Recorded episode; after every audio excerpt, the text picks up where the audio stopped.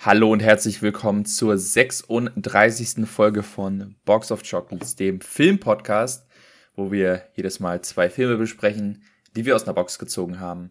Diesmal haben wir dabei Cloud Atlas von den Wachowski-Geschwistern und was ist unser zweiter Film nochmal? Shazam, äh, Shazam natürlich. Genau, Shazam äh, von aus dem DCU. Und äh, das besprechen wir diese Folge. Und damit meine ich natürlich einmal mich. Ich bin der Jonas und virtuell zugeschaltet ist wie immer der Philipp. Hi Philipp. Hallo. Wenigstens hast du meinen Namen noch äh, im Gedächtnis, wenn du schon meinen Film vergisst. ja, ja, es ist, es ist früh, äh, wo wir aufnehmen. Äh, es, ist, äh, es ist sei mir verziehen. Aber ähm, ja, wie immer, wenn ihr direkt zu den Filmen springen wollt, die wir besprechen, einfach in die Folgenbeschreibung schauen und äh, da sind dann Timecodes angegeben. Vorher, wie gesagt, äh, oder wie immer, ein kleiner Vortalk, der auch diesmal wieder ein bisschen kleiner ausfällt als sonst, weil es mal wieder nicht so viel zu besprechen gibt. Man könnte meinen, es kommt einfach nicht so viel raus, was nicht zwingend stimmt, würde ich sagen. Äh, aber irgendwie kommt nicht so wirklich Interessantes raus, habe ich das Gefühl. Ich bin mal wieder nicht im Kino gewesen. Ich weiß tatsächlich gar nicht, wann ich das letzte Mal im Kino war.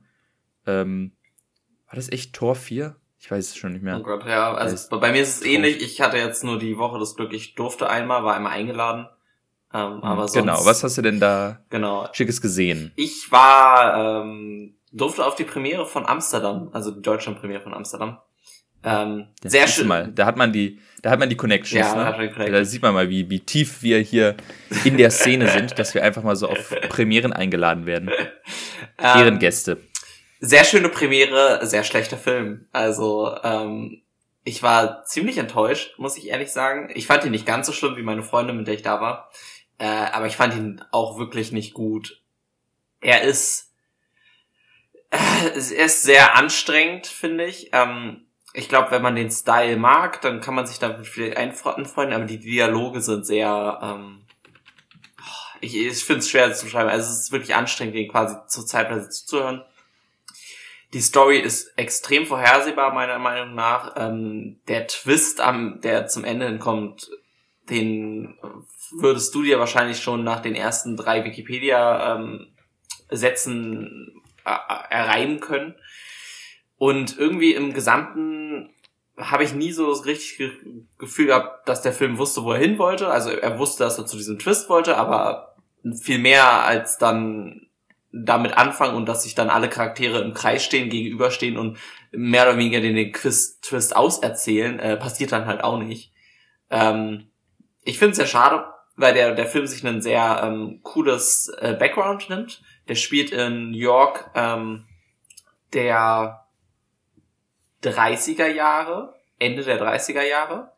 Ähm, und befasst sich mit dem Business-Plot. Ähm, wer das nicht weiß, das ist ein tatsächlich historisches Event gewesen, wo hohe Tiere der amerikanischen Wirtschaft äh, genau in dieser Zeit, ähm, nach der äh, Weltwirtschaftskrise und während in, in anderen europäischen Ländern ähm, der Faschismus quasi am Aufkommen war, ne, mit äh, Mussolini in Italien und ähm, Hitler in Deutschland, wollten die quasi ein ebenso politisch eingestellten Leader quasi ins Weiße Haus hieven, um quasi die Kontrolle über das äh, Land äh, einzunehmen. Das ist tatsächlich passiert und es wurde nie jemand dazu zur Rechenschaft gezogen, weil das halt alles so hohe Tiere waren, die mehr oder weniger mit ihrem Geld quasi da rauskamen.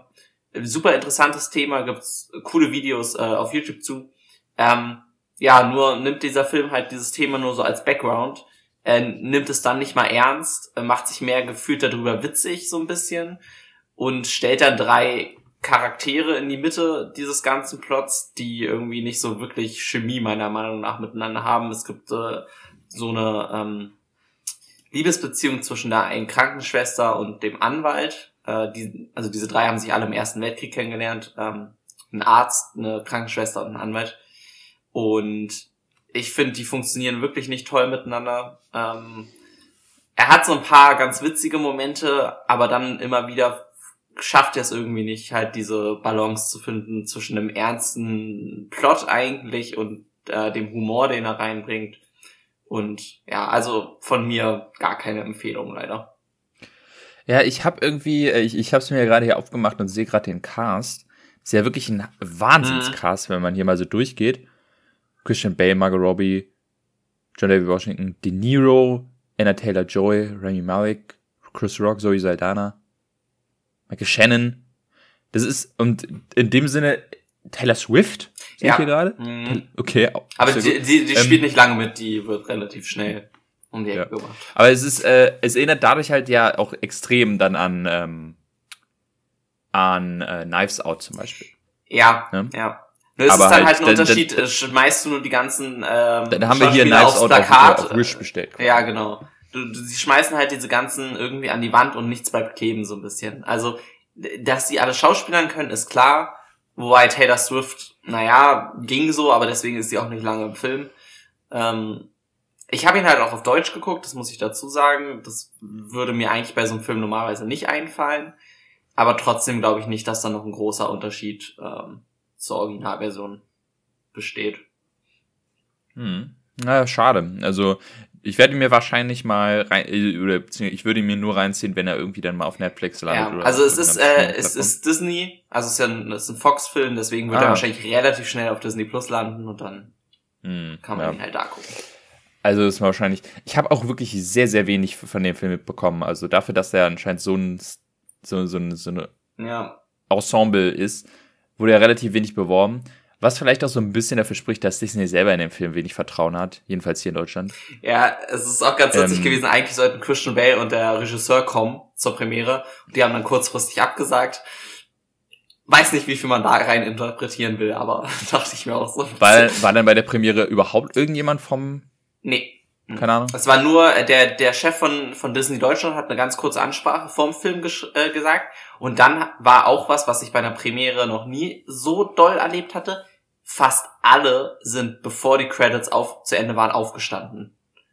Ähm, wow. Was bei einer Premiere normalerweise nicht so häufig passiert, weil oft danach dann nochmal kurz was gesagt wird zu dem Film. Wir sind dann auch gegangen, weil wir hatten dann keinen Bock mehr da alleine sitzen zu bleiben. Ähm, Ja, aber es war schon so ein bisschen weird. Und normalerweise ist auch immer am Ende Film bei der Premiere wird erstmal Beifall geklatscht. Es waren so vielleicht so 20 Leute, die geklatscht haben. Es war echt ein bisschen awkward. Also, ja, vor allem wenn man dann, also, ich meine, wenn dann anscheinend wirklich niemand da ist von dem, hm, von den Leuten, die den Film gemacht haben, äh, wahrscheinlich hat sich der Disney-Chef nämlich auch dann, nachdem der Film losgeht, so schnell halt Ja. ver verpisst, so. So, oh, okay, hier schnell mein, schnell das Band durchgeschnitten und dann ab, abhauen. ja. Ja, wenn er wirklich, also, das, das, das klingt dann wirklich so nach einer Pflichtveranstaltung, so alle so, oh ja, gut, gucken wir uns dann halt an. Ähm, Ja, es ist, Ja, Mensch, es wieder, ja wieder mal ein Beispiel, dass Disney irgendwie mit Fox noch nicht so ganz warm wird, hat man so das Gefühl. Also, Ja, es ist einer der, also der müsste ja dann wirklich so ähm, entstanden sein, komplett unter Disneys Fehler, Mhm. ne? Das ist wahrscheinlich, weil, ich meine, wie lange hat Disney jetzt Fox? Zwei, zweieinhalb Jahre, Mhm. so? Ich glaube, so um die Corona-Zeit rum ging das los, glaube ich, Ja. Wo die Fox gekauft haben. Also, ja, das ist so wirklich so ein komplettes Disney-Produkt hier. Und ja, äh, wahrscheinlich ist es sogar die, die Disney-Antwort auf äh, Knives Out gewesen, was ja jetzt Netflix ist. Und haben schnell gemerkt, na, nee, wird nichts. Ah, Ja. lassen wir es einfach. ja die, diese, dieses erwachsene Kino ist irgendwie bei Disney noch nicht ganz so angekommen, hat man das Gefühl. Also, also zumindest so im Mhm. Kinobereich.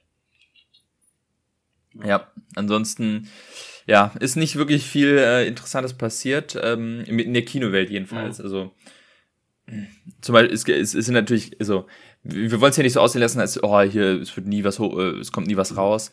Zum Beispiel neue Serien kommen natürlich immer wieder spannend raus. Ähm, die auf, also der, der große Hype aktuell ist ja, glaube ich, Dama auf Netflix, die, die, die Serie. Mhm. Die habe ich noch nicht gesehen, würde ich gerne mal reinschauen, aber ja, aktuell ist ein bisschen wenig Zeit für mich und ja, theoretisch ist, äh, läuft House of the Dragon noch und äh, Herr der Ring ist jetzt auch vorbei. Ähm, mit so gemischten Reviews am Ende des Tages. Also hat sich wahrscheinlich Amazon auch viel mehr versprochen.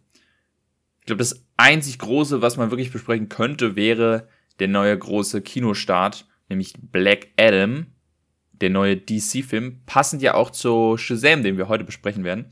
Wir haben ihn beide nicht gesehen und ja, das hatten wir vor den Reviews eigentlich auch nicht wirklich vor, wenn, ich weiß nicht, wie es dir ging, aber ich hatte jetzt nicht unbedingt vor, den zu gucken. Nee, ich auch nicht. Und spätestens, und spätestens als die Reviews rauskamen, ähm, die mehrmals äh, die Frage gestellt haben, ist das tatsächlich der schlechteste DC-Film aller Zeiten? Ähm, war ich so, ja gut, das ist vielleicht dann ein guter, ein guter Stichpunkt zu sagen, ich gehe doch nicht ins Kino. Also Black Adam ist ordentlich am Floppen, jedenfalls was so ähm, Reviews angeht. Was, was die so Kritiker angeht, ja. Genau. Weil Verkaufszahlen. Na, was die Verkaufszahlen zählen, und ich habe auch gerade mal geguckt, auf IMDb steht er bei 7,2. Also auch nicht unbedingt schlecht. Ähm, auf naja, ich sag mal, für einen Film, der gerade rausgekommen ist, ist 7,2 schon. Ja, gut. Aber Shazam, Shazam steht da drunter mit 7,0, den wir heute besprechen, unter anderem. Ähm, ja, gut, aber da musst du mal gucken, wie, wo, wo Shazam stand in der ja, ersten Woche, ja, weil. Vielleicht in den Top 250, das passiert sehr, sehr gerne mal. Ja. Äh, bei, bei Rotten Tomatoes finde ich es ganz witzig, da steht ja beim Kritiker-Rating bei 41%, Audience Score bei 90%. Also da bauscht sich schon wieder irgendwie sowas ein bisschen aus, dass die Audience dann wieder, keine Ahnung, den Kritikern einfach nicht zustimmen will. Äh, ist natürlich jetzt, ne, erste Woche, man muss gucken, wie sich das entwickelt, aber ich find's ganz witzig. Also ähm, dass er sowohl am Box Office als auch bei den Audience zumindest jetzt am ersten Wochenende erstmal doch fu zu funktionieren scheint, äh, lässt mich trotzdem jetzt nicht groß ähm, mehr Vertrauen in den Film aufbauen, aber ja. Hm, ja, also das DCU äh, hatte ich ehrlich gesagt auch schon wieder komplett vergessen, dass es sie auch noch gibt. Weil, ich meine, wann, wann, wann war der letzte Film aus dem DCU? War das Aquaman? Mm. Ist das schon ewig her jetzt? Oder, oder, ich meine, Justice League Snyder Cut, könnte man sagen, raus. aber. Naja, äh, Suicide der, Squad zählt ja? Nee, ne? Ähm, also ich weiß nicht, Squad? ob. Ja, ich weiß nicht, ob der offizielles DCU ist. Doch, ja, ich glaube schon. Der ist ja auch Canon mit dem ersten Suicide Squad. Ja, dann wird's der sein. Der ja. kam, der kam letztes Jahr, aber auch ungefähr um dieselbe Zeit. Also ja. kam echt ein Jahr gar nichts von DC. Also dann ich, kommt, ich bin mal ähm, super gespannt, was jetzt da mit DC passiert, weil äh, der Warner-Chef, der neue, hat ja angekündigt, dass sie es komplett umorientieren wollen. Deswegen wurde ja auch Batgirl gecancelt, unter anderem. Ähm, mhm. Deswegen wurde ja Shazam verschoben, der zweite. Ne? Also gut, da lag es auch ein Geldproblem. Aber ich kann mir schon vorstellen, dass wir aktuell hart auf ein ähm, hartes Reboot zusteuern, vielleicht. Also. Ja, ich meine, wie, wie war das? Warner hatte doch irgendwie alle seine Filme nach hinten verschoben ja. für äh, äh, Black Adam und Don't Worry, Darling. Genau. Ne? Das waren die zwei Warner-Filme, die dieses Jahr noch rausgekommen genau, sind. Also die international rauskommen. Man muss dazu sagen, Warner bringt extrem viele deutsche Filme noch raus dieses Jahr. Da sind sie halt top, also am, am mhm. meisten. Das ist so ein bisschen, da muss man mal Warner international, Warner Deutschland unterscheiden. Warner Deutschland geht zum Beispiel ziemlich gut an den Zahlen. Die hatten äh, mit Wunderschön extrem viel gemacht. Jetzt kommt ähm, endlich mal, nee, einfach mal was Schönes oder so. Auch wieder Caroline, nee, wie heißt sie? ja, keine Ahnung. Also, Caroline Herford. Ja, genau, genau. Auch wieder äh, von ihr. Also den deutschen Warner-Abteil geht sehr gut. Die internationalen, da ist die Krise im Moment. Ähm, ja. Hm, ja. Aber ich, jetzt so an Black Adam habe ich jetzt auch so das Gefühl, dieses Jahr, ich meine, das Jahr ist ja jetzt schon relativ weit fortgeschritten, das ist fast vorbei. Man kann schon so erste Fazits ziehen. Blockbuster-technisch hat dieses Jahr wirklich sehr wenig einem was äh, bereitet, finde ich. Ja. Also da war, ich, ich kann mich an keinen, jetzt, ich meine, okay, man kann Batman, kann man im Grunde als Blockbuster sehen, aber das, ich weiß nicht, also es ist das, das ja. Ich, ich weiß nicht, ob ich das so, ich meine, klar, es ist Blockbuster hochproduziert und so, aber es ist halt nicht so, oh, kommt alle in den Film. Ja, es ist so ein, ist so ein Zwischending. Nehmen wir den mal raus. Aber ansonsten ist so alles, was am Blockbuster-Kino so rauskam, sehr enttäuschend gewesen, jedenfalls für mich. Marvel hat nicht überzeugt, ähm, DC hat jetzt quasi mit Black Adam, wie gesagt, also, ne, das, das sieht vielleicht die Audience anders, aber da müssen wir noch ein bisschen warten. Ähm, ja, ist, äh, also es wird auf Avatar zu warten sein mhm. und, äh, und äh, Black Panther. Aber ansonsten so, ich weiß auch nicht, so letzt, ich hatte das Gefühl, letztes Jahr, da war mehr zu holen und ich bin jetzt auch wirklich, ich meine, wir werden ja irgendwann unsere Top-Listen machen müssen da bin ich echt am Kopf kratzen, so was, was, was packe ich da alles rein, weil so viel, was mich so richtig vom Hocker gerissen hat, kam dieses Jahr noch nicht. Ja, du warst ja auch kein so großer Fan von äh, Top Gun, ne? Ja. Naja, gut, gut, Top Gun kann ich da vielleicht rausnehmen, weil jetzt im Vergleich, äh, ich, ich sag mal, ich fand ihn jetzt kein Meisterwerk, aber wahrscheinlich landet er trotzdem in meiner Top 10 dieses mhm. Jahr dann. Weil das war wirklich ein Film, wo ich dachte, hey, ich kam raus und hatte eine gute Zeit. So, das kann ich vielleicht nicht, das kann ich von Thor nicht sagen, das kann ich von ähm, Doctor Strange nicht ja. sagen. Äh, also es Uncharted. ist. Ähm, ja. Jurassic World ist auch, war auch miserabel. Ja. Hm, deswegen Dumbledore, also äh, Fantastische Wesen 3 war auch nicht gut. Stimmt, gab es auch noch, ey. Ja, also ich weiß auch nicht, ob, äh, ich meine, der, der, ähm, der Verfall des Kinos äh, ist ja schon, ähm, wird ja schon lange prophez äh, prophezeit. Und äh, es wird ja immer gesagt, ja, nur, nur die Blockbuster halten das noch, also können das wahrscheinlich noch länger aufrechthalten. Mhm. Äh, da wird's eng. Sagen, sagen wird's eng. Also dieses Jahr hat da dem Kino wirklich keinen Gefallen getan. Nee, der, der Blockbuster nicht. Ähm, ganz witzige Anekdote jetzt zum Beispiel, aber ähm, ich weiß nicht, Smile hast du ja auch nicht geguckt, ne? Nee. Ähm, der geht gerade komplett durch die Decke. Ähm, mhm. Ist der, der erste Film seit, ich weiß nicht, sonst wann, der es geschafft hat, der ähm, sich von der ersten zur zweiten Woche zu verdoppeln an den Zuschauerzahlen und ist dann in der dritten Woche nochmal gewachsen an den Zuschauerzahlen und an den Leinwänden, die, auf denen er gespielt wurde. Ähm, also Riesenphänomen, scheinbar wieder mal durch TikTok komplett angetrieben. Also man hat das Gefühl, Filme werden nur noch erfolgreich, wenn irgendwie da ein, ein TikTok-Trend raus wird. Ähm, leider sind die Gäste auch ziemlich anstrengend, aber sie kommen wenigstens ins Kino. Also ne, irgendwie Minions und, und Smile waren jetzt so die, die Phänomene dieses Jahres und das ist schon ein bisschen traurig. Ja. Und Schule der magischen Tiere 2. Ja gut, Kinderfilme, ne, gut, ne, ist natürlich Minions auch, muss man immer so ein bisschen ausklammern. Ähm, da, das ist natürlich immer so ein bisschen nochmal ein anderer Bereich. Aber klar, Schule der magischen Tiere 2 wird wahrscheinlich der, na, ich weiß nicht, ob er wunderschön einholt als erfolgreichster Film, äh, deutscher Film des Jahres, aber wahrscheinlich sogar schon. Ähm, das ist dann immer noch mal, das ist so, so ein ganz anderer Teil. Deutsche Kinderfilme sind irgendwie immer äh, komplett krisenunabhängig. Denen ist egal, ob das Kino stirbt da kommen trotzdem Leute. Ja, ja, auf jeden Fall. Dafür, das ist wirklich so die, die zwei großen, äh, die, äh, die großen ähm, Säulen des, des deutschen Kinos.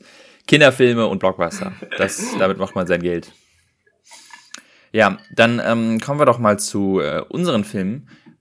Theoretisch kann man auch sagen, zwei Blockbuster, die wir heute besprechen. Wir beginnen diesmal mit dem Film, den ich gezogen habe. Und das ist Cloud Atlas von dem Jahr 2012, ist von den ähm, Wachowski ja, damals waren es noch Geschwister, ähm, und Tom Tykwer. Es ist eine tatsächlich eine deutsche Co-Produktion. Äh, das sieht man dann direkt, wenn man den Film anschmeißt, an den 1000 äh, mhm. Filmförderungen, die dieser Film bekommen hat. Ich hatte, hatte auch, ich auch gar nicht mal so auf dem Zettel. Nee, ich hatte es auch nicht auf dem Zettel. Ich hatte noch mal gegoogelt. Ähm, der erzählt quasi als deutscher Film und ist der teuerste deutsche Film aller Zeiten. Dadurch.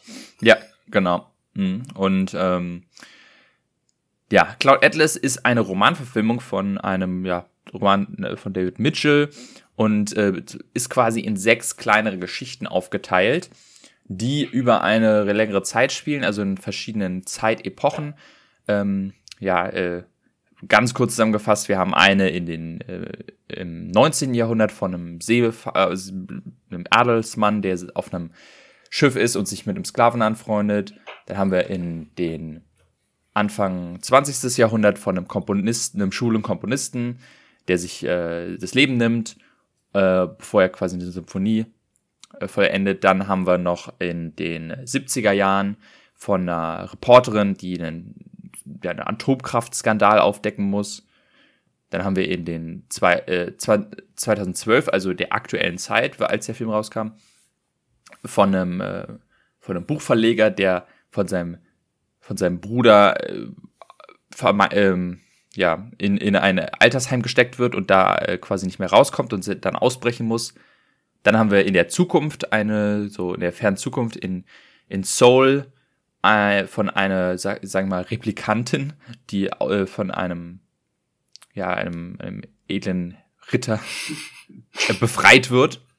Also quasi äh, die, die in irgendeiner Art äh, Gefängnis äh, oder in so, so eine Art ähm, Restaurant gezwungen ist zu arbeiten und da dann ausbricht und äh, erfährt, was eigentlich äh, sie ist und was mit ihr passiert.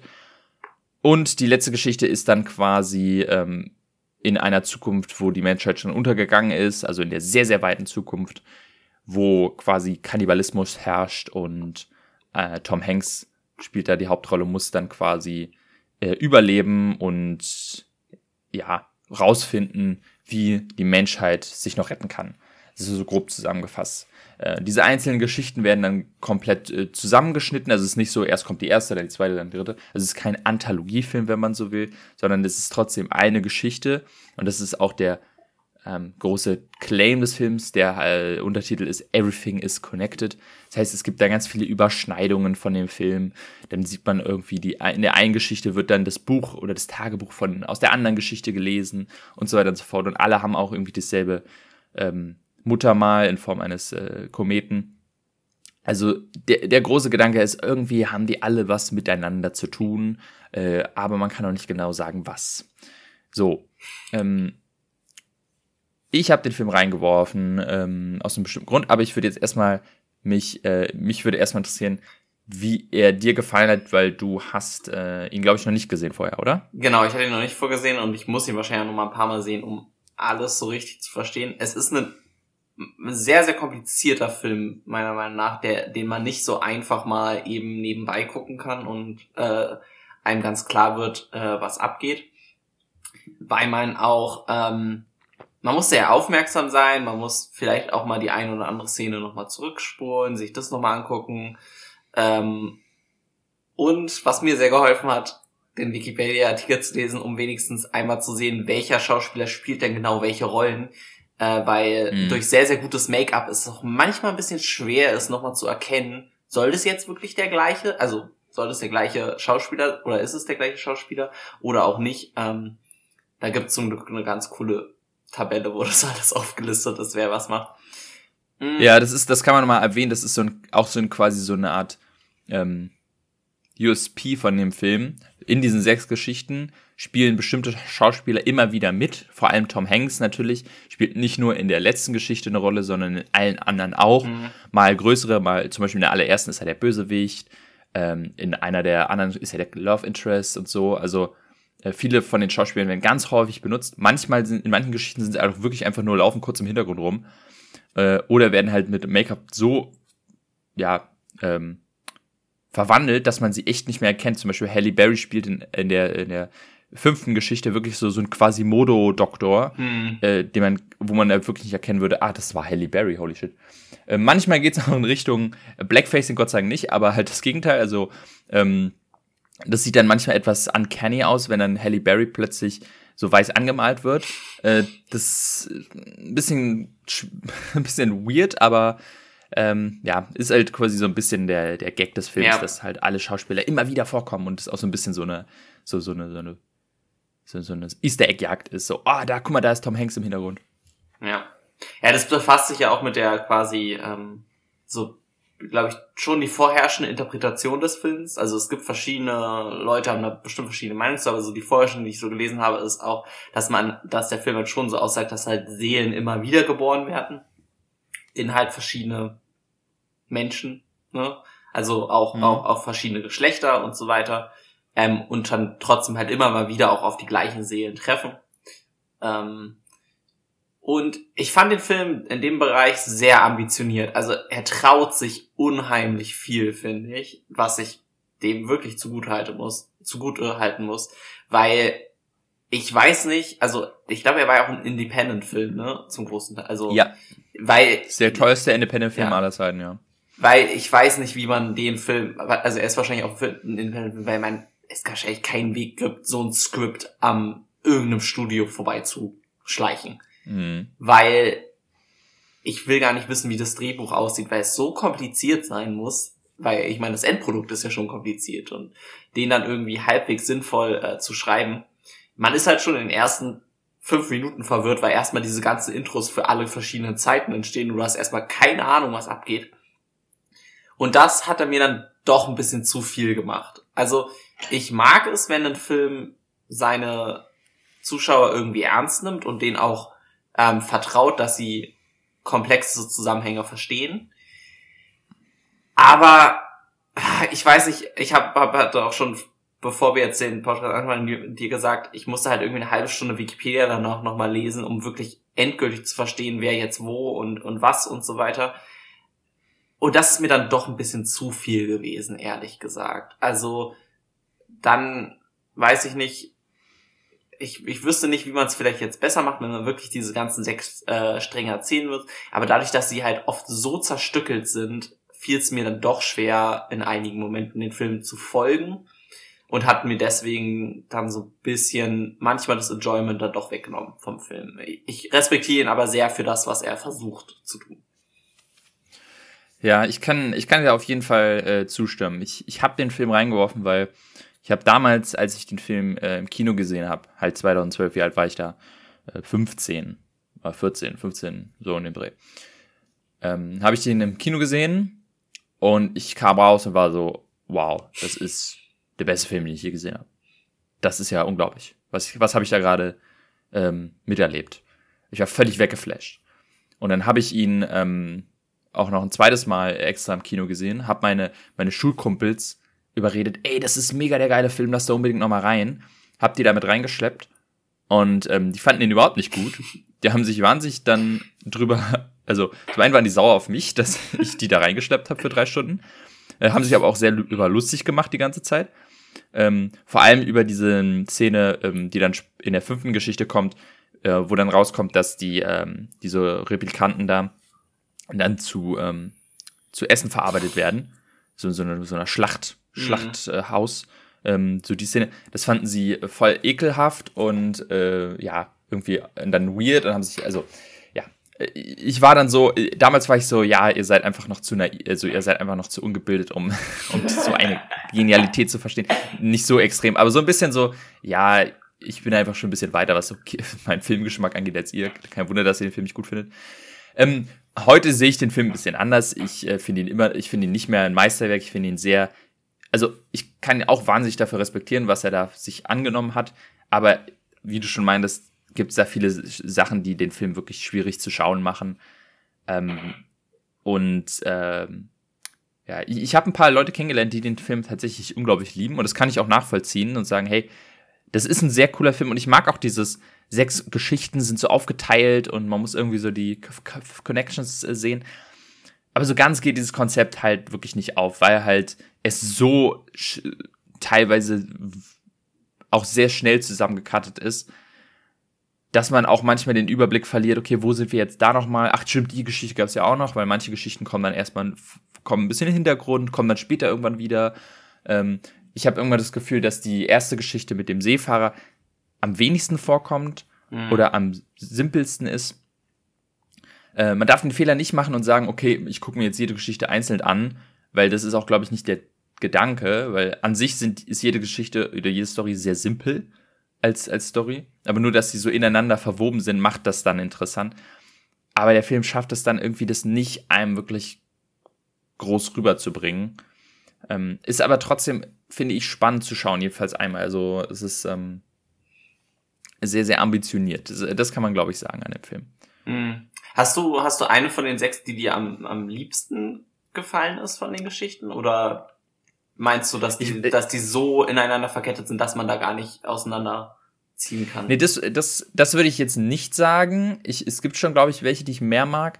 Äh, ich wüsste aber jetzt gerade nicht. Ich glaube tatsächlich, dass mich jetzt bei dem ähm, Schauen die mit Tom Hanks, also die allerletzte, mit am meisten interessiert hat immer.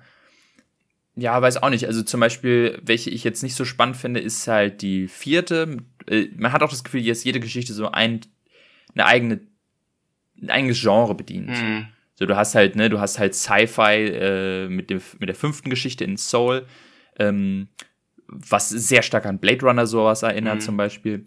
Äh, dann hast du halt die vierte Geschichte in diesem Altenheim, was halt ganz klar die Comedy-Geschichte ja, ist. Ja, meiner Meinung nach die schlechteste, also die fand ich ziemlich uninteressant, ehrlich gesagt. Ja, die ist so ein bisschen, hab, man hat so das Gefühl, die ist so ein bisschen für, für die älteren Leute im Kino, dass die so ein bisschen was zu lachen haben. Ähm, du hast, oder, oder zum Beispiel halt, ja, ja, genau, du hast, du hast ein Crime-Drama in der mhm. dritten. So postapokalyptisch ja. im, im letzten, so ein bisschen. Hm. Genau, deswegen, also es ist irgendwie. Und ich weiß nicht, ich mochte dann, jetzt wenn ich so drüber nachdenke, die letzte dann doch am spannendsten, weil ich da dann so, okay, wie sieht die Welt aus, wie funktioniert die Welt? Es hat mir zum Beispiel die fünfte gar nicht gegeben. Ähm, das ist so vielleicht ein Kritikpunkt. Man hat so das Gefühl, manche Geschichten waren so, ja, okay, braucht man die jetzt wirklich? Braucht man halt diese äh, Ausbruchsszene aus dem Altenheim? Und dann denke ich mir so, ey, die Welt aus der fünften Geschichte ist eigentlich so interessant mhm. und ich habe das Gefühl, ich habe die kaum kennengelernt. Also ich habe diesen ganzen Konflikt und diesen Aufstand sehr, sehr wenig verstanden. So, okay, wer ist jetzt der, wer macht da den Aufstand? Warum machen die da mhm. einen Aufstand? Äh, wo läuft das alles hin und so? Man hat das Gefühl, da wurde dann zu wenig Zeit investiert. Ähm, und da, da mochte ich irgendwie, also die letzte Geschichte mochte ich irgendwie am liebsten so als, als einzelne Experience. Ja, das, da, da bin ich, glaube ich, bei dir. Also ich mochte die und ich mochte die, äh, die zweite, glaube ich, mit dem Komponisten auch noch sehr. Mhm. Weil die fand ich irgendwie am schönsten erzählt. Die ist zwar auch vergleichsweise, ne, also so in der fünften und in der sechsten geht's ja so schon, ist irgendwie so ein größeres Drama, hat man so das Gefühl. Und in der zweiten ist es ja so ein bisschen ein Romance-Drama eher. Und also ein bisschen kleinere Stakes, würde ich jetzt mal behaupten. Ähm, aber irgendwie die fand ich mit am schönsten und auch halt relativ einfach zu verstehen, zumindestens vom, vom Dings. Ja. Ähm, da mochte ich auch den, ähm, ich mag den Schauspieler da sehr gerne, Ben mhm. Wishaw. Das ist, äh, den kennt man unter anderem aus äh, James Bond als äh, Q. Ja, stimmt. Und, ähm, und ähm, ich weiß nicht, der hat eine sehr schöne Erzählstimme. Also der, der hat ja, der ist ja dann quasi der äh, Erzähler im, in Form von Briefen. Ich weiß nicht, das, das hat, der hat eine sehr schöne Stimme, deswegen habe ich mich da auch mal drauf gefreut. Auch wenn es eine sehr traurige Geschichte ist. Ja. Ja, ein, also ein, ein Punkt, auf den wir ja eingehen sollen, ist halt dieses Thema, oh, alles ist irgendwie miteinander verbunden. Auch so ein Ding, wo ich mir denke, ich, ich habe das Buch nie gelesen. Und ich denke im Buch ist es auch etwas kryptischer, äh, ähm, genauso wie hier in dem Film. Aber jetzt so beim zweiten, oder äh, jetzt, wenn ich den Film jetzt mal gucke, denke ich mir so, entweder ich check's nicht, oder ich sehe einfach nicht wirklich dass alle miteinander total mega. Also es geht ja darum, dass die Hauptcharaktere immer dieselbe Seele sind. Mhm. Und im Großen und Ganzen, glaube ich, habe ich irgendwo gelesen, soll es so alles so ein bisschen sein, okay, sie brechen aus irgendeinem System aus oder versuchen ein System zu brechen. Sei es halt Sklaven, sei es irgendwie halt Replikanten, sei es das aus Altenheim. Aus, aus Alt, Altenheim. ja, ähm, das ist das Thema. Aber das war mir dann doch so ein bisschen zu wenig, um zu sagen, ah, cool, so eine richtig krasse, über mehrere Zeit, Zeitstränge erzählte Geschichte, wo ich denke, okay, ja, wow, sie haben alle dasselbe Muttermal und sie brechen alle irgendwo aus. Mhm. Das war mir jetzt irgendwie so ein bisschen wenig dafür, dass äh, ich in Erinnerung hatte, boah, das ist mega krass überkomplex, diese Geschichte. Ja. Ich weiß nicht. Das einzige Mal, wo das wirklich gut für mich funktioniert hat, ist in der Verbindung zwischen der zweiten und der dritten, also zwischen der ähm, Geschichte von dem Komponisten und der Geschichte von der Journalistin. Ähm, weil da treffen am Anfang der Geschichte über die Journalistin in den 70er Jahren trifft sie auf den ehemaligen Liebhaber von dem Komponisten aus der zweiten Geschichte. Und mhm. dieser vertraut ihr quasi sofort oder schneller, weil er dieses Muttermal quasi an ihr sieht. Mhm. Und ich finde, der Übergang hat gut funktioniert. Weil irgendwie, da kommt dann halt auch ein Charakter vor, der in der einen Geschichte ist, der ist in der ersten Geschichte vielleicht noch nicht ganz so extrem wichtig, weil zu ihm werden zwar immer nur die Briefe geschrieben, aber er spielt halt nicht ganz so eine präsente Rolle. Hat dann aber in der nächsten Geschichte wieder ein bisschen präsentere Rolle. Also da fand ich, hat es wirklich für mich ganz gut funktioniert. Sonst sind es halt immer sehr, sehr kleine Verweise. Und da ist es dann immer so, da gibt's die eine Szene ähm, in der zweiten Geschichte, wo äh, er das ähm, Schiffstagebuch sozusagen von dem Anwalt aus der ersten Geschichte liest. Oder auf jeden Fall hat das dann unter Bett stehen und so weiter auch am Ende. Mhm. Und das ist dann der Moment, ja cool, aber irgendwie wird dann nicht so richtig viel draus gemacht aus dieser Verbindung habe ich immer das Gefühl. Also da, da habe ich manchmal so mehr auf einen Payoff noch gewartet. Es ist, glaube ich, auch beabsichtigt, dass es halt nicht so ist, aber äh, manchmal hatte ich es mir gewünscht, dass da noch ein bisschen mehr halt gewesen wäre. Ja, man hat es halt wirklich so, so ganz simpel, äh, so diese ganz leichten Verweise. Zum Beispiel hast du in der fünften Geschichte so, sie guckt einen Film, der auf dem Leben basiert von äh, aus der vierten Geschichte, wie er aus dem äh, äh, Altenheim ausbricht und den guckt sie dann und das ist so, sie guckt beziehungsweise sie guckt nur eines, eine, eine, einen Moment aus, der, aus dem Film und der inspiriert sie dann zum Ausbruch oder zum, ah, ich kann mich auflehnen gegen das System so ein bisschen. Aber dann denke ich mir auch so, ja, okay, wow, das ist jetzt, das ist alles, so. Und, oder ne, es läuft darauf hinaus, okay, er liest das Tagebuch von ihm oder, ähm, ja, ähm, ja, in der dritten Geschichte ist ja noch ein bisschen mehr, aber dann zum Beispiel, okay, sie hört dann einfach nur die Musik von mhm. dem. Also es ist, ist so ein ganz, es ist halt angedeutet, okay, sie haben irgendwie diese Connection, diese seelische. So sie zum Beispiel, dass sie äh, die Musik von der Cloud Atlas Symphonie sofort ähm, ja. erkennt oder ähm, auch äh, emotional berührt, weil es einfach eine, die sie selber geschrieben hat, wenn man so will. Ja, aber und, irgendwie und, und so ganz witzig ist auch, dass der Plattenverkäufer, wo sie die ähm, Dinge hört, ist ja der gleiche Schauspieler wie der, der äh, den Komponisten spielt im der Zweitgeschichte. Ja. Also er, er findet sagen, halt auch seine eigene Musik geil, sozusagen. Mhm. Das ist so ein Ding, was ich, ähm, wo ich immer noch nicht so ganz sicher bin, dieser, dieses, dieses, ähm, dieses Gimmick quasi, dass Schauspieler halt ganz viele Rollen mhm. spielen, ist ja ganz niedlich. Aber ich verstehe, und es ist, macht ja auch Sinn im Sinne von, okay, alles wird immer wieder geboren und bla und bla und bla. Aber irgendwie finde ich es dann doch konterintuitiv für die Aussage des Films, dass die Hauptcharaktere dieselbe Seele mhm. sind, die wiedergeboren sind. Wo ich mir denke, okay, Moment mal. Ist jetzt Tom Hanks in jeder Geschichte Tom Hanks Seele oder sind das andere Seelen? Weil das würde ja dann wenig Sinn machen. Also, das macht manchmal Sinn bei Hugo Weaving zum Beispiel, der ist eigentlich immer der Bösewicht in jedem Film, in jeder mhm. Geschichte. Hugh Grant doch auch, Beispiel, oder? Ja, Hugh Grant in gewisser Weise auch. Der ist in jedem, stimmt, ja, der ist der Kannibalenführer mhm. und äh, der, der, böse. der Hoteltyp, äh, der, ja, da ist er nicht so wirklich so extrem böse, aber schon so. Ja, aber, aber auf jeden Fall, ja, er ist der Bruder von dem, aus der Altenheim-Geschichte. Ja, also, bei manchen macht Sinn, aber bei manchen dann wiederum, zum Beispiel Tom Hanks ist in der einen Geschichte der Böse und im anderen dann der Gute und so.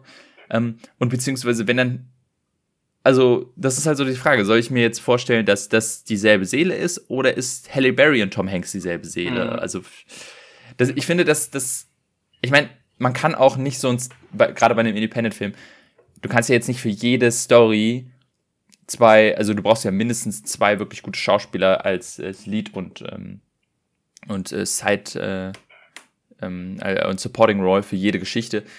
Der, der Film hat schon ein krasses Star-Aufgebot da musst du halt mal ein bisschen recyceln, weil du kannst irgendwie nicht äh, Tom Hanks dir leisten und dann den einfach nur in einem Sechstel des Films überhaupt benutzen. Also, ja. Macht schon Sinn. Aber jetzt mal in der idealen Welt fände ich es, glaube ich, sogar besser, wenn das alles unterschiedliche Rollen wären. Ähm, weil dann wäre wirklich, wäre es noch ein bisschen realistischer mit diesem, okay, wir haben halt diese Seele, die sich über die Jahre halt durchzieht. Ja. Und selbst wenn ich mir jetzt mal überlege, macht das denn Sinn, wenn man jetzt auf die dritte und vierte Geschichte guckt, Halle Berry ist in den 70ern. Hm. Da ist doch mit Sicherheit schon der, der Altenheim-Typ schon längst geboren, oder? Ja, ja, muss, ja, klar. Der, müsste, der, der muss ja da schon leben. Mindestens 70 im Altenheim oder mindestens 60, sagen wir mal. Ja, ich würde ich würd mal sagen, der ist 95 bis 60 wird er wahrscheinlich sein. Oder vielleicht Anfang Irgendwas 60. So in dem Dreh, genau. Also der ist auf jeden Fall, entweder Halle Berry stirbt in, ein Jahr später und äh, dann wird er direkt Aber geboren. das reicht ja auch nicht. Aber, 1973, ja. dann wäre er 74 geboren, dann wäre er 2012 40. Das passt einfach nicht. Also egal wie du es Ja, nee, das macht keinen, keinen Sinn. Also weil, weil da denke ich mir dann so, okay, kann dann eine Seele gleichzeitig, weil ja, das, da, da, da ist es dann ein bisschen schwierig. Da hätte der Film wahrscheinlich noch ein bisschen ich weiß nicht, es kann natürlich sein, dass in dem Buch nicht 2012 ist und sie haben es nur 2012 genommen, weil äh, der Film halt 2012 rauskam. Mhm. Ähm, also von wann das Buch ist, wahrscheinlich, ja, also.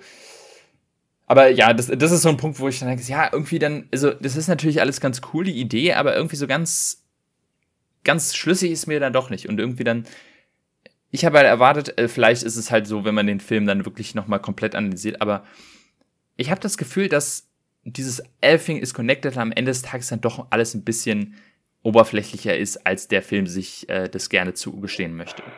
So, ja, okay, alles ist in Anführungszeichen connected, aber im Grunde sind es sechs kleine Geschichten. Mhm. So, das Einzige, was ich so sehe, was wirklich groß ist, ist halt diese Connection zwischen fünf und und 6, wo es halt irgendwie die Revolution aus dem fünften Geschichte wird dann quasi als Legende weitererzählt in der sechsten und man sieht Statuen und so. Sowas finde ich zum Beispiel mega cool. Das ja. hätte ich mir mehr gewünscht.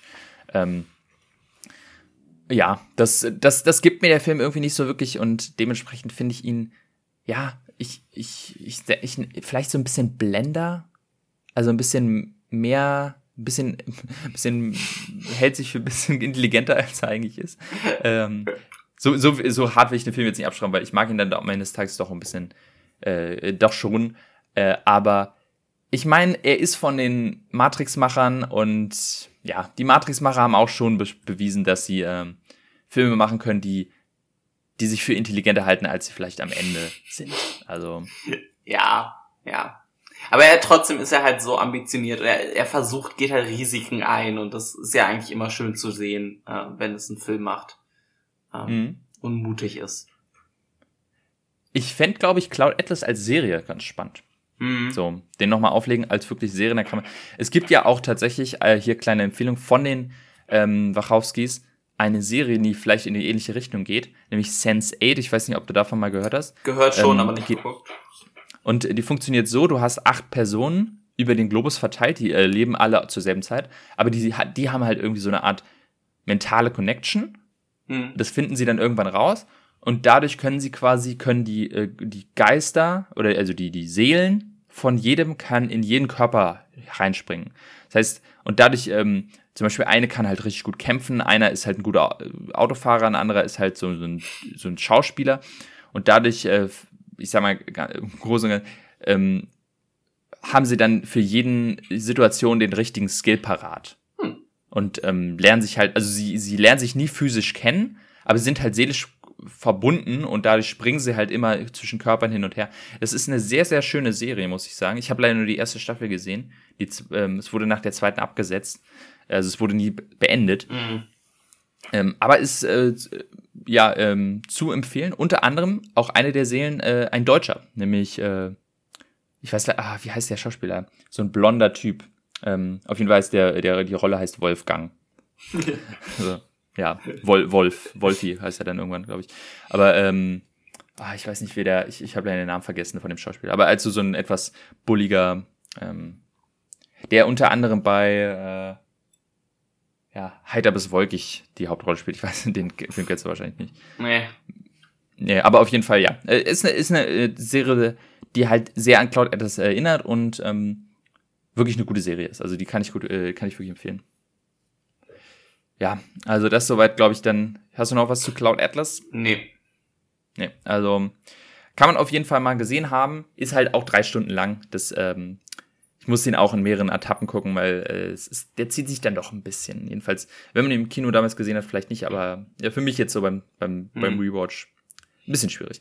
Äh, was man nicht von dem zweiten Film äh, äh, zählen kann, genau, den du letztes Mal gezogen hast. Ein bisschen genau das Gegenteil jetzt von Cloud Atlas. Äh, mhm. Ich glaube, ich würde mal sagen, nicht so ambitioniert auf jeden Fall. Nee. Äh, auch deutlich kürzer. Äh, ich hatte Shazam gezogen. Äh, ist eine Comic-Verfilmung, ja, wie so viele Filme dieser Tage. Ähm, aus dem äh, DCU hatten wir auch schon erwähnt, äh, basiert auf den Adventures of Captain Marvel Comics. ist ja ein bisschen witzig, ne, dass die immer den Charakternamen, äh, weil halt Marvel die Rechte an dem Namen Captain Marvel hat, musste deswegen DC dann äh, ihren Captain Marvel in Shazam umbenennen. Ähm, aber unabhängig davon, Shazam ist ein relativ klassischer ähm, Superhelden-Origin-Story. Es geht halt äh, um den kleinen äh, jungen äh, Billy, der ein äh, Orphan ist, also hat äh, beziehungsweise im Foster-System in Amerika aufwächst und dann von einem Magier Superkräfte kriegt und muss sich dann ähm, dem Bösewichten und den sieben Tod mit den sieben Todsünden stellen. Ähm, ja, ich glaube, es ist ein sehr einfacher Film, den man sehr gut weggucken kann, aber er ist einer meiner liebsten äh, aus dem DCEU, weil er nee, sich halt nicht so extrem ernst nimmt, äh, wie irgendwie, keine Ahnung, Batman wie Superman oder sowas. Ähm, ja, aber bevor ich jetzt hier groß laber, will ich natürlich erstmal hören, wie du ihn denn fandest. Ja, ich äh, bin auch auf, auf jeden Fall der Meinung, dass es mein Lieblings-DC-EU-Film ist. Das ist nicht mein Lieblings-DC-Film, aber aus diesem Universum auf jeden Fall der beste. Unter anderem halt auch aus diesem genauen Punkt, den du gesagt hast.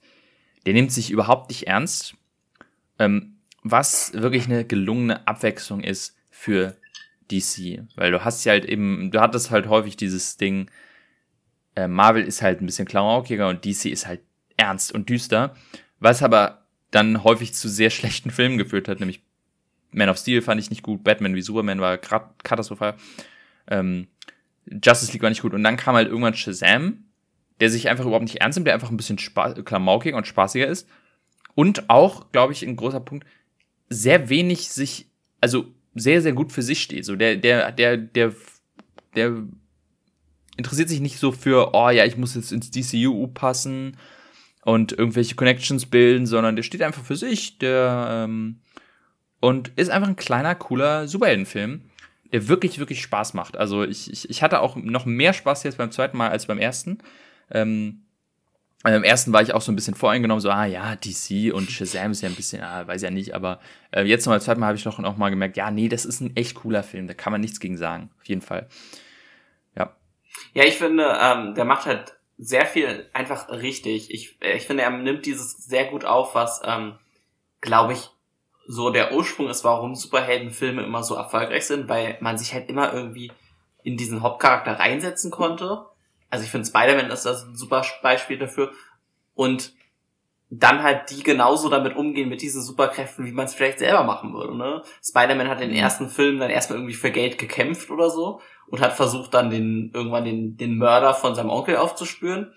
Und hier Billy macht halt erstmal Quatsch so die ganze Zeit, wie genauso wie so ein was da 14 14-jähriger Junge äh, halt machen würde. Mhm. Er ist dann mit seinem ähm, ja, Bruder, Fosterbruder da zusammen und die machen dann so Experimente, laden das auf YouTube hoch und ich fand es einfach sehr charmant, weil das so, so echt irgendwie dann, dann wirkte. Ja, ähm, auf jeden Fall. Ja. Auch wenn der Film dann, oder glaube ich der Regisseur zwischendurch dann manchmal vergisst, dass er hier einen campigen Superheldenfilm macht und nicht äh, den Horror, Horrorfilme macht, die er normalerweise macht. Ähm, mhm. Aber die Elemente haben für mich auch ganz gut funktioniert. Ich glaube nur, dass wahrscheinlich so ein paar, keine achtjährige Kinder, die dann in den FSK 12 Filmen da reingegangen sind, äh, vielleicht ein bisschen verstört waren in einigen Szenen. Aber ich fand es eigentlich immer ganz witzig. Ja, ich fand sehr rund, ähm, auf jeden Fall. Ja, auf jeden Fall. Ich finde, ähm, diese ganzen Sequenzen, wie halt ähm, dann äh, Billy und Freddy mit diesen neuen Kräften rumexperimentieren. Wirklich mit Abstand das Highlight dieses Films. Ähm, das ist so, wie du schon meinst, charmant und lustig. Äh, ich liebe die Szene, wie sie dann wirklich so, okay, was machen wir jetzt? Und dann so, erstmal Bier kaufen. Also so, ja, genial ist einfach. Und auch dann, wie sie dann rauskommen mit dem Bier und dann trinken und so, oh, das ist ja mega ekelhaft. Und dann wieder reingehen und sich Chips holen. Ähm, das ist so, so lustig und halt auch wirklich so, so ich keine Ahnung, so ähm, relatable, so ein bisschen so, ja, was würde man halt machen, wenn man erstmal ein Superheld ist? Erstmal einfach nur gucken, was kann ich überhaupt? Und ich, man muss auch sagen, Zachary Levy, der dann quasi die, den, den Shazam spielt, äh, wahnsinnig äh, charismatisch und wahnsinnig cool, wie er auch diesen, diesen, ähm, oh ja, ich, ich, ja, ich weiß auch nicht, den habe ich so gerne ähm, zugeschaut in dem Film. Ich muss sagen, ich nehme es immer noch nicht ganz ab, dass das immer noch Billy sein soll, weil die ja. einfach ein bisschen zu unterschiedlich sich verhalten. Ähm, aber trotzdem, Zachary Levy wirklich ein wirklich absoluter MVP in diesem Film. Macht so viel Spaß, dem zuzuschauen. Der ist so lustig, einfach hat eine super Comedy-Delivery. Ja. ja. Ich finde allgemein, der Cast äh, spielt echt gut zusammen. Ich finde, Mark Strong als, als Bösewicht zu nehmen, finde ich ziemlich witzig, weil er spielt ja, glaube ich, sonst nicht so oft Bösewichte. Aber ich, ich hab, liebe ihn ja in Kingsman. Äh, und mhm. der hat halt immer so einen, so einen leicht sarkastischen Unterton in allem, was er sagt. Und das passt halt sehr gut für so einen, so einen rachsüchtigen äh, Bösewicht irgendwie. Was mich alles nicht so ganz so gejuckt hat, war ähm, so diese ganze Welt mit dem Zauberer und so weiter, das muss ich sagen. Also ich fand irgendwie, es hat viel mehr, mich viel mehr interessiert, wenn sie in der realen Welt waren Und dieses ganze Hintergrund mit dem Zauberer und irgendwie die Kräfte von, von Atlas und kein Scheiß. Das fand ich immer so ein bisschen, ja, hat mich jetzt nicht groß gejuckt, aber am Ende ist es eigentlich auch nur der Weg, äh, wie er halt seine Kräfte kriegt oder wie beide quasi ihre Kräfte kriegen. Ähm, ich fand's sehr süß, wie sie die äh, quasi ähm, Pflegeeltern so ein bisschen mal schön dargestellt haben. Weil ich habe ihn mit meiner Freundin geguckt und so ihre erste Reaktion ist, als er zu der Pflegefamilie kam, oh, sie die Böse. So ungefähr. Weil das so ein unglaubliches Klischee ist, irgendwie in Hollywood, dass mhm. oft die Pflegeeltern dann irgendwie, keine Ahnung, das nur fürs Geld machen oder so. Und äh, dann war es halt einfach so eine liebende Familie, dass er ja auch am Ende nochmal ganz wichtig, wichtig wird, dass halt, weil er quasi die Kräfte an alle anderen auch weitergibt, äh, an die ganzen Kinder. Und so ein da hatte er dann dieser eigentlich sehr nur auf witzig gemachte Film, hatte dann irgendwie so doch ein bisschen Herz in den Momenten und das fand ich sehr angenehm. Ja. Ich muss sagen, dass mich, ähm, glaube ich, das letzte Viertel oder so des Films dann wirklich so ein bisschen verloren hat, weil die Story ich dann doch ein bisschen lang, also es ist, es ist eine klassische Superheldengeschichte dann und Max Strong ist als Bösewicht halt, ja, okay. Ich finde die, diese Todsünden ein bisschen generisch. Ähm, und dann halt so, oh, wir müssen den Bösewicht bekämpfen, war dann so, ja, okay, dann müssen wir halt hier noch die Story erbauen. Also, wie gesagt, der, der, der, der, der, ähm, wo der Film wirklich äh, strahlt, ist halt dieses einfach so ein bisschen klamaukig sein und einfach so ein bisschen rumexperimentieren am Anfang. Das mochte ich sehr, sehr gerne und am Ende, wo es dann hieß, oh ja, stimmt, wir haben eine Story, wir müssen hier noch einen Endfight reinbauen, war dann so, ja, okay, ja. Ähm, aber aber auch da nimmt er sich ja schon so ein paar Momente, wo er dann nochmal witzig sein will, ne? Oder wo es finde ich auch gut funktioniert, wo sie dann in der Luft schweben. Ja, und auf jeden er, Fall. er ihn einfach die ganze Zeit voll labert mit seiner Bösewichte ähm, die, äh, Monolog und er dann halt sagt, ja, ich, ich höre dich ja gar nicht. Äh, das fand mhm. ich sehr passend, weil das halt auch dann wieder so ein bisschen eine Parodie ist auf. Ja. Es hat, es hat so ein bisschen, also es hat so Deadpool-Vibes, mhm. könnte man sagen. Ähm, weiß nicht, vielleicht auch so, also äh, von Moha auch so ein bisschen, keine Ahnung, ähm, Guardians sehe ich da so ein bisschen. Also äh, es ist auf jeden Fall der, der Film, der am ehesten, wo man sagt, okay, das ist vielleicht am ehesten Marvel-Film äh, aus dem DCEU. Und ähm, das kann man jetzt sehen, wie man will. Aber es ist, ähm, ich bin jetzt auch nicht immer super Fan von Marvel-Humor. Aber ich gerade halt im DCEU, der es zu dem Zeitpunkt halt wirklich sehr, sehr durchwachsen war. Und gerade und unbedingt halt diesen, oh, wir sind so ernst und wir sind so düster und wir müssen alles ernst nehmen ähm, hat der Film halt wirklich gezeigt, so, hey, nee, muss man nicht immer. Und äh, das ist halt auch irgendwie so, wenn man sich drüber nachdenkt, nicht mal DC in, in den Originalen ist eig äh, eigentlich ernst. Am Ende sind es alles Comicfilme. Mhm. Und gerade Superman zum Beispiel ist im Original-Comics oder Serien wahnsinnig corny und wahnsinnig abgedreht und ab, abgespaced, also gar nicht ernst, wie ein Man of Steel. Ähm, am Ende des Tages, glaube ich, ist das alles Schuld von Christopher Nolan der irgendwie gezeigt hat, oh, Batman muss jetzt immer ernst bleiben. Und dadurch, dass Batman im DCU dann war, heißt es, okay, das DCU muss jetzt immer ernst bleiben, hat sich dann äh, Warner dann anscheinend gedacht. Ähm, und Shazam hat gezeigt, nee, muss es nicht. Also es ist einfach auch, äh, deswegen war das so eine gelungene Abwechslung, einfach zu zeigen, hey, ähm, lass uns mal hier nicht so ernst nehmen. Äh, wir haben einfach Spaß als Superheld. Ähm, ich, ich mag trotzdem Filme, die halt so ein bisschen das Superhelden-Genre ein bisschen äh, ernster betrachten, zum Beispiel wie Joker oder The Batman. Aber ähm, ich weiß nicht, ob dieser ernste Aspekt dann wirklich in so einem ähm, in so einem U äh, Universum dann wirklich funktioniert und ja, also ich finde ich auf jeden Fall finde der große Unterschied, ja. was Joker und und The Batman gemacht haben, die nehmen dann halt so ein bisschen auch, die sind zwar Superheldenfilme, aber sie gehen halt ein bisschen aus dem Genre raus. Ne? Mhm. Also The Batman ist ein, ja, letztendlich fast ein Krimi auf irgendeine Art, ne? Ende oder mhm, Detective-Film. Ja. Joker ist, boah, als was würde man Tragödie Joker? fast. Ne? Ja, ne, eine, eine dunkle Komödie. Und das funktioniert ja, dann genau. besser, glaube ich, als so einen ganz klassischen Superheldenfilm, den dann einfach dunkel zu machen. Das ist, ähm, Superhelden müssen dann, glaube ich, einfach ein bisschen campy bleiben, um dann in so dem klassischen Genre zu funktionieren. Ja, deswegen, also, ähm, es ist dann, also, ich sag mal, wie gesagt, das, äh, der Kritikpunkt nicht hätte, wäre halt so ein bisschen die. Ich, ich, ich mag ja eigentlich, wenn so. Also ich, ich finde die Idee von den Todsünden eigentlich ganz lustig, vor allem weil sie halt unterschiedlich designt sind. Zum Beispiel Gier hat dann vier Arme, was ich eine coole Idee fand. äh, Knight ist halt so ganz klein und schwach und so.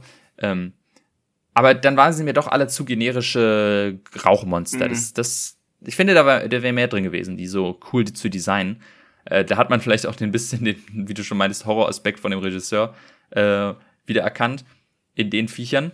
Aber ich sag mal, keine Ahnung, da, da, dafür war mir, also das, das, das ist so ein kleiner Kritikpunkt, wo ich dann sage, und ich bin jetzt auch nicht sicher, ich freue mich zwar auf den zweiten, wahnsinnig, hm. vor allem jetzt, ich bin nur noch nicht sicher, wie ich es dann finde, dass wir jetzt sechs Shazams quasi haben, weil ich so ein bisschen Angst habe vor einem, ich sag mal, Eternals-Ding. Ja. So, du hast irgendwie sechs Charaktere, die alle halt, vor allem halt so, keine Ahnung, wenn es jetzt halt sechs und jeder hat so seine eigene Power.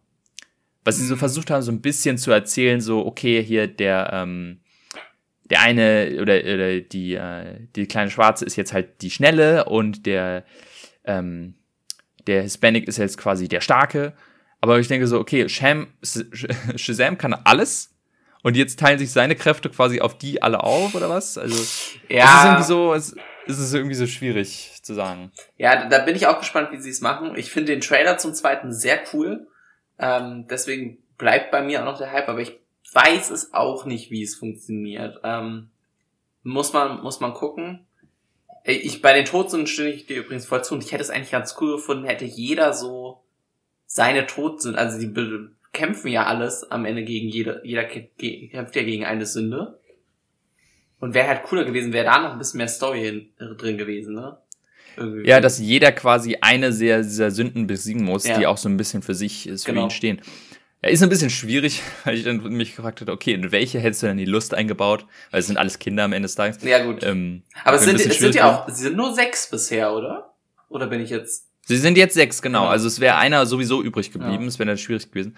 Ich überlege gerade, also, wen könnte man, also, Vielleicht Knight hätte man, äh, hätte man auf jeden Fall ähm, Freddy? Freddy geben können, genau. Und Billy vielleicht äh, äh, stolz. Mhm. Weil er dann halt sein, mit seinen, ein bisschen arrogant wird mit seinen. Ich meine, jetzt so ganz grob gesagt, wäre ein bisschen fies, aber halt ähm, dem, äh, dem etwas äh, kompulenteren Kid hätte man dann quasi äh, Trägheit. Die, die Woll ja. die, nee, die, oder, nee, die äh, ähm, äh, Maßlosigkeit. Oder wie das? Ja, ja Völlerei, ja. ja Völlerei. Ein bisschen fies gewesen, äh, ja. ein bisschen Fat-Shaming. Vielleicht dem, dem, dem, dem Gamer-Asia-Boy, vielleicht Wut, weil er immer ausrastet, mhm. weiß nicht. Also es ist so ein bisschen, da hätte man ja. wahrscheinlich nochmal ansetzen müssen an den, ähm, an den Charakteren. Wäre dann auch vielleicht ein bisschen. Zu ich ich habe so das Gefühl, die sieben Todsünden sind auch immer so gerne gesehen in solchen, ähm, oder äh, wirklich sehr, sehr häufig in, in Medien vertreten. Ähm, deswegen auch nicht so jetzt unbedingt super originell hier einzubauen, aber ich, ich weiß nicht, ich, ich guck, ich, ich finde, die sind immer gut. Ich weiß nicht, in sieben, hm. in Full Metal Alchemist gibt's die noch. Ja, also sieben wird ja eh in, auch jetzt in Shazam dauernd benutzt, die Zahl, ne? Also das, hm. da bleiben sie auch, das Apartment, wo Billys Mutter lebt, das 707, sind halt ja. immer sieben Todsünden, irgendwie ist es siebenmal, sieben das? Symbole auf der Tür dann zu diesem Bereich von dem Zauber. Ich, ich, wie ist es mit Black Adam? Ist es, ähm, weil der ist ja auch quasi so eine Art Shazam, oder? Also das ist jetzt auch, also hat er dieselben Kräfte oder funktioniert der genauso? Ich habe, wie gesagt, Boah, ich habe mich da überhaupt nicht reingelesen. Da habe ich echt gar keine Ahnung von ähm, Dingens. Black Adam ist ja irgendwie so ein, so ein Typ, der 5000 Jahre ähm, unter der Erde lag hm. oder so. Irgendwie so, aber er hat ja dasselbe Kostüm, oder nicht? Also er ist gar quasi der mit dem schwarzen ähm, Shazam-Anzug, oder äh, verwechsel ich da jetzt was? Er hat seine, also seine Kräfte durch Shazam bekommen, durch den Zauberer Shazam. Mhm. Und eigentlich ja, sollte, so, ja. Er ist so ein bisschen, bisschen wie Power Rangers. Oh, da gibt's noch den, äh, den, den Edgelord, der, der sich nicht anschließen will. Das wäre halt so, das wäre dann der siebte Shazam-Zauberer, so der noch dazukommen müsste. Ja, Würde ja naheliegen, dass die dann irgendwann ein Crossover haben. Ja, keine ich weiß nicht, ob ich das unbedingt brauche. Also ich bin da ehrlich gesagt so, ich lese mich da auch gar nicht vorher groß in die Comic-Hintergründe ähm, ein. Ich lass mir dann einfach die Filme vorsetzen und wenn jetzt explizit gesagt wird, hey, du musst für ähm, zwei Black Adam noch zu gucken, dann gucke ich mir halt Black Adam Stream zu Hause einmal doch mal schnell an und dann, dann ist es halt so. Ja. Ähm, ich renne jetzt aber nicht explizit dafür nochmal ins Kino. Also. Ja. Deswegen, aber auf jeden Fall Shazam kann man sich auf jeden Fall reinziehen. Der zweite kommt wann? Nächstes Ähm, Jahr ich glaube im März, genau, wenn ich jetzt. März, ja. Genau. Also da freuen wir uns alle sehr drauf. Also da habe ich echt Lust. Ja. Bekommen jetzt nochmal. Und ähm, Shazam auf jeden Fall gibt's auf Netflix. Also äh, gerne mal reinschauen. Der, der, wie, wie gesagt, der guckt sich. Der ist zwar auch gar nicht so kurz, der ist über zwei Stunden lang. Ja. Aber ich finde, der guckt sich im Vergleich jetzt auch gerade zu ähm, Cloud Atlas super schön, super schnell weg. Einfach Ja. mal so Sonntagabend, äh, äh, Sonntagnachmittag einfach mal Shazam rein, reinschmeißen. Geht immer. Yes. Apropos reinschmeißen. ja, kommen wir doch zum letzten Punkt des, der Folge, nämlich äh, wir schmeißen wieder Filme rein und ziehen neue. Diesmal fängst du an. Was ist denn äh, der Film, den du diesmal in die Box reinwirfst? Ja, ich habe so ein bisschen festgestellt, dass, dass der Horroranteil in meiner Box immer noch zu niedrig ist. Hm. Ähm, und ich hab, war kurz davor, ähm, Cabin in the Woods reinzuschmeißen. Ich dachte aber, bevor wir das machen, gucken wir vielleicht noch mal so ein bisschen klassischere Horrorfilme. Äh, das wäre sowieso nicht so Ach, hast du gewesen, den weil der schon? ist doch bei mir drin. der ist bei dir drin. Ah, okay, ja, ich Ja, habe der- hab nur meine Box geguckt. Okay, dann ist ja Mhm. perfekt. Äh, dann, vielleicht ziehe ich ja meinen dann noch trotzdem vor deinem. Ähm, ich werfe nämlich äh, The Blair Witch Project rein. Also den, Aber den- also den den alten Blair Witch Project. Ja, nicht- okay. Nicht the, Mhm. ja, den alten. Genau. Okay, super. Ja, cool. Blair Witch Project. Ja, cool. Da würde ich mich drauf freuen. Ich habe mich entschieden, auch, ich sag mal, Horror würde ich es jetzt nicht nennen, aber ähm, in gewisser Weise verstörender Film. Äh, Animation, Kinder. Und zwar, Verstörende Animationskinderfilm ist ja auch eine schöne. ja, und zwar, äh, der Film heißt Coraline. Ah, ja. Ähm, das durch Zufall habe ich jetzt, äh, kam letztens irgendwie so ein äh, Vi äh, Video auf meiner äh, YouTube-Abos. Ähm, da hat quasi, es gibt so einen, so einen, ähm, so, so einen Therapeuten, der immer ähm, Filme guckt und dann dazu reagiert. Der hat eine, letztens ein Video zu Coraline gemacht. Und ähm, da ist mir eingefallen, ja stimmt, ich mag den Film unglaublich gerne, würde gerne mal drüber reden. Deswegen Coraline. Äh, ja, finde ich cool. So, dann äh, ziehen wir mal unsere Filme, Mhm. für die es tatsächlich nächstes Mal werden, dann in zwei Wochen. Äh, genau. Was wird's denn bei dir? Äh, wahrscheinlich eher drei Wochen, weil ich bin im Urlaub, aber da reden wir. Stimmt, du bist mal. Ja, ja wir, wir schauen mal. Äh, ich habe gezogen Gifted. Gifted, jawohl. Noch nicht so lange drin. Äh, genau. Ja, ja, genau. Der ist noch nicht so lange drin mit, äh, wie heißt nochmal, Chris Evans. ne? Yes. Auch ein Film, den ich noch nicht gesehen habe, also freue ich mich drauf. Und ich habe gezogen Battle Royale. Uh. Okay. Äh, also ein spannender. Ich glaube, Battle Royale wird schwierig ranzukommen, also den gibt es bestimmt nicht irgendwo. Ähm, Ja, das kann gut sein. Es ist immer leider mit den ähm, asiatischen Filmen ist immer so eine Sache im war auch lange Zeit indiziert in Deutschland, deswegen gab es den erst recht nicht, aber mittlerweile ähm, ja. Ähm, also Gifted oder Begabt, wie er im Original, äh, im Deutschen heißt, ist auf Disney Plus. hm, ja gut, sehr gut. Battle Royale. Okay, meine App findet den nicht mal. Ja, also wahrscheinlich. Ah, wird's auf Amazon kann man ihn mieten, immerhin. Also, Ja, okay. Also Ah, es und? ist schwierig ranzukommen. hier steht Freebie. Also auf Freebie kann es sein, dass man ihn mit Werbung gucken kann. Das ist Ah, ja das okay. neue, Also- also relativ neu noch bei Amazon. Mhm. Ist auf jeden Fall eine Empfehlung wert für Leute, die mal gucken wollen, woher so die Inspiration von Hunger Games Mhm. kam. Ähm, also dann nächstes Mal, entweder in zwei oder erst drei Wochen, wir gucken mal, äh, gibt es dann Gifted und Battle Royale. Und äh, bis dahin äh, viel Spaß beim Filmeschauen. Bis dann. Bis Ciao. dann. Tschüss.